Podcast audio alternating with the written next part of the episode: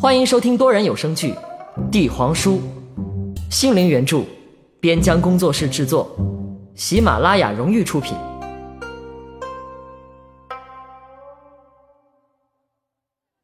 难得见到这些人吃瘪，温硕瞧着好笑。苑琴此时在他眼底简直能射出万丈光芒来。他乐了半晌，才想起一事：苑琴，你怎么穿成这样来凌香楼？苑琴笑容一顿，吃了一勺鱼翅。小姐说凌香楼的琳琅姑娘琴艺超绝，让我来拜会拜会。你今日怎么也来了？琳琅姑娘名震京城，我自然亦有爱美之心。唉，不过只闻曲声，难见其人，可惜了。食色性也，想不到你还颇有雅趣。改日你来将军府。我让苑叔为你奏一曲。苑叔会奏曲？当然，每次寨子里开战，苑叔的征战鼓一敲，十里大山飞鸟绝迹，走兽四散，敌军不战而降。啊！哈哈哈！温硕神情僵硬，卡着喉咙讪笑两声，连连摆手。一旁众人乐得看温硕被捉弄，哄堂大笑。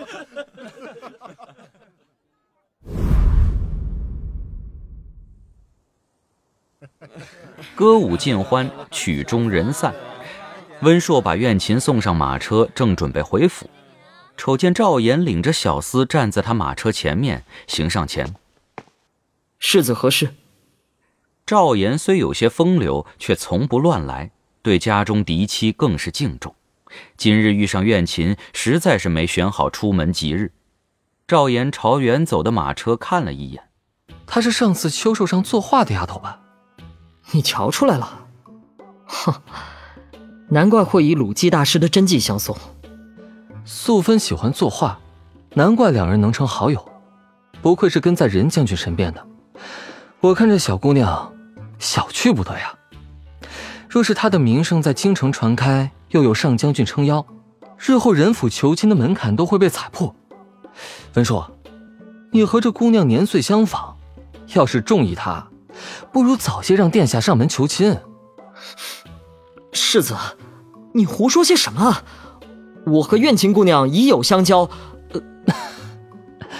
文硕，知己可贵，红颜难寻，莫和殿下一样，一等数年难得佳人，才是真的可惜了。赵岩说完，拍了拍温硕的肩，慢悠悠踱上马车而去。温硕愣在远处半晌。望着苑琴消失的方向，想着他刚才在凌香楼里降妖伏魔的聪慧，眼底隐有笑意溢出。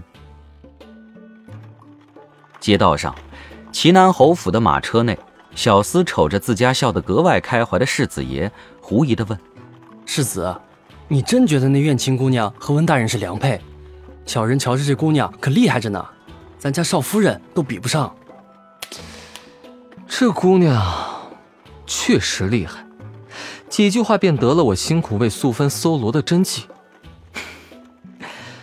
温硕这一根筋，以后有的他忙活了。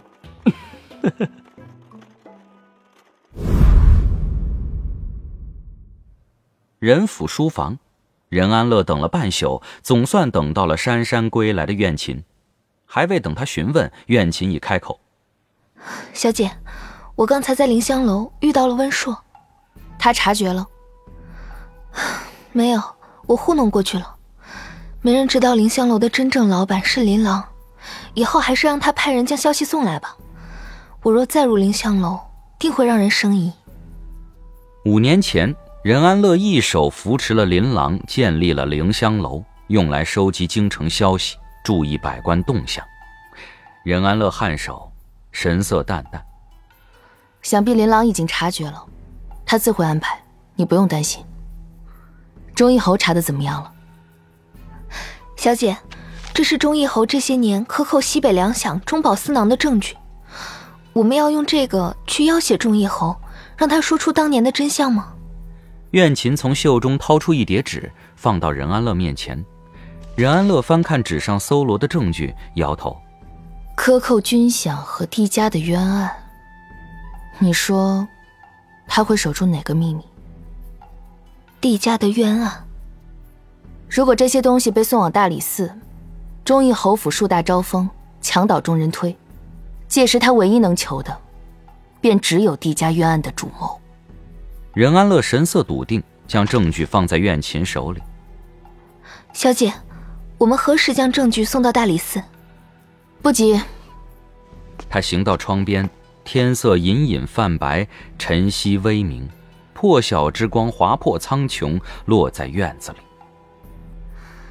京城好久没有热闹过了，我还欠韩烨一个太子妃。待他东宫主位定下之时，你再把这些证据送到大理寺去，算是我弟子园送给皇家的第一份贺礼。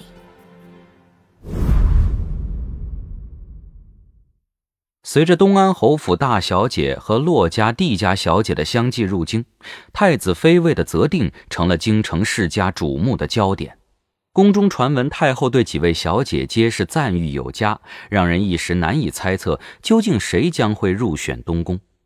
嘉宁帝下旨，半月后在皇宫宴请宗亲，几位小姐同时出席，想必便是最后定夺之时。寿宴还未来临，宫里便出了一件稀罕事。吃斋念佛多年的五皇子，终于下定决心遁入红尘，为自己挑选一位王妃，并亲自入宫恳求太后赐婚。若不是他中意的人选太过尴尬，这原本是件极为圆满的喜庆事。偏偏他看中的是太后亲自召入京城为太子准备的东安侯府大小姐赵琴莲。兄弟为一女子戏强。这无异于让皇室沦为京城士族的笑柄。听闻太后震怒之下，差点将五皇子绑到宗人府思过，连赵小姐也险被迁怒。幸得太子赶到慈安殿，为五皇子说尽好话，隶属东安侯府对朝廷之功，才成全了这桩婚事。嘉宁帝即日下旨，正式册封五皇子为临王，为两人赐婚，皇室大喜。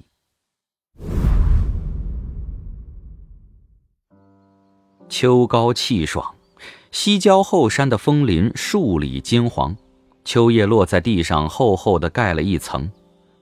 任安乐翘腿躺在枫叶上，闭目养神，听到走近的脚步声，睁眼，看到骆明熙一身绛红长袍，靠在不远处的歪脖子树上，很是煞风景。京城传闻，东安侯府大小姐半月前入国安寺上香还愿，巧遇五皇子。两人一见钟情，这才成就了一段人人艳羡的佛缘佳话。你什么时候在意这些八卦之事了？赵小姐初入京城，带她去国安寺的，是齐南侯世子的夫人。人尽皆知，齐南侯世子赵岩乃东宫第一幕僚。任安乐眉毛微挑，没有出声。骆明熙缓缓开口：“子渊。”韩烨在为帝承恩入选东宫竭尽所能，那又如何？与我何干？任安乐朝他望去，嘴角勾起，眼底淡漠，竟有凉薄之意。陆明熙半晌无言，垂眼打趣道：“也不尽是坏事。若帝承恩是个温婉贤淑的性子，也算我们还了他一个太子妃。”骆明熙话音刚落。天色陡变，大雨滂沱。他转身朝山下走去，行了几步，回转头，任安乐站在巨石上，雨水自他衣袍上滑落，瞬间被蒸发。墨黑长发悬衣屈居，雨雾中面容皎皎如明月。骆明熙嘴角轻抿，露出笑意：“寒夜，你定然不知，这十年，你究竟错过了怎样的弟子缘。”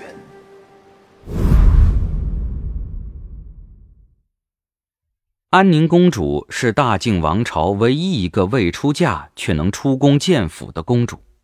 在她戍守西北的第二年，嘉宁帝力排众议，圈西郊数里，为长女修建了富丽堂皇的府邸。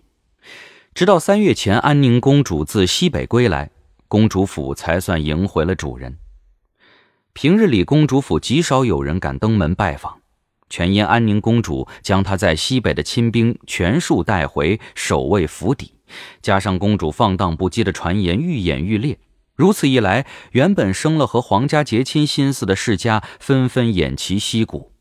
毕竟好日子享受惯了，谁也不想娶尊杀神回家，不是？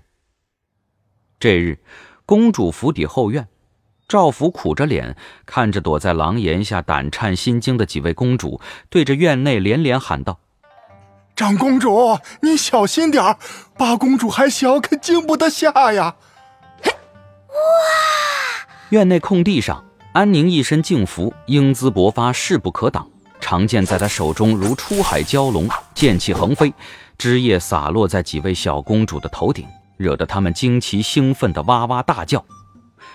稳坐的韶华虽白着脸，但眼中亦有几分向往敬服。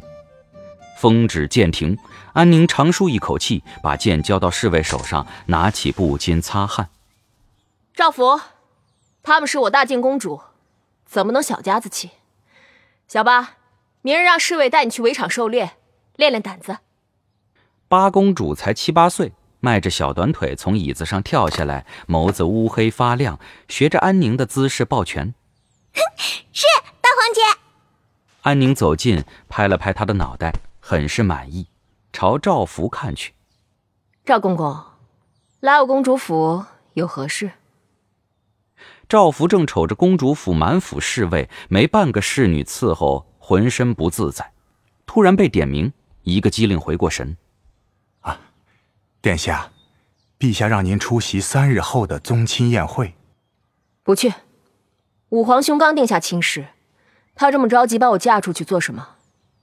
你替我回禀父皇，我和几位将军约了练兵，没时间赴宴。自安宁回京后，但凡皇宫有宴。嘉宁帝必让他盛装出席，希望能博个好名声，早日择定夫婿。如今他一听这话便头疼，躲都躲不及，哪里还会送上门让人当猴子耍弄？哎，公主，陛下宣了各家世子前来，您好歹也露露面。哪家府上的？我先去会会。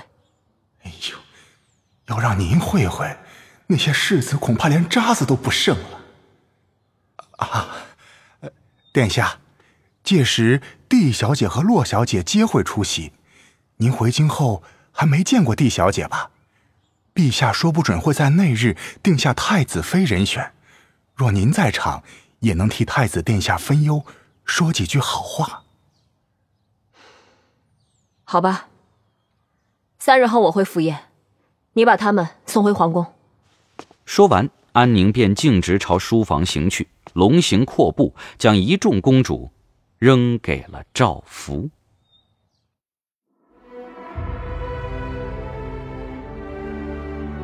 有声剧《帝皇书》，感谢您的收听。更多精彩内容，请听下集。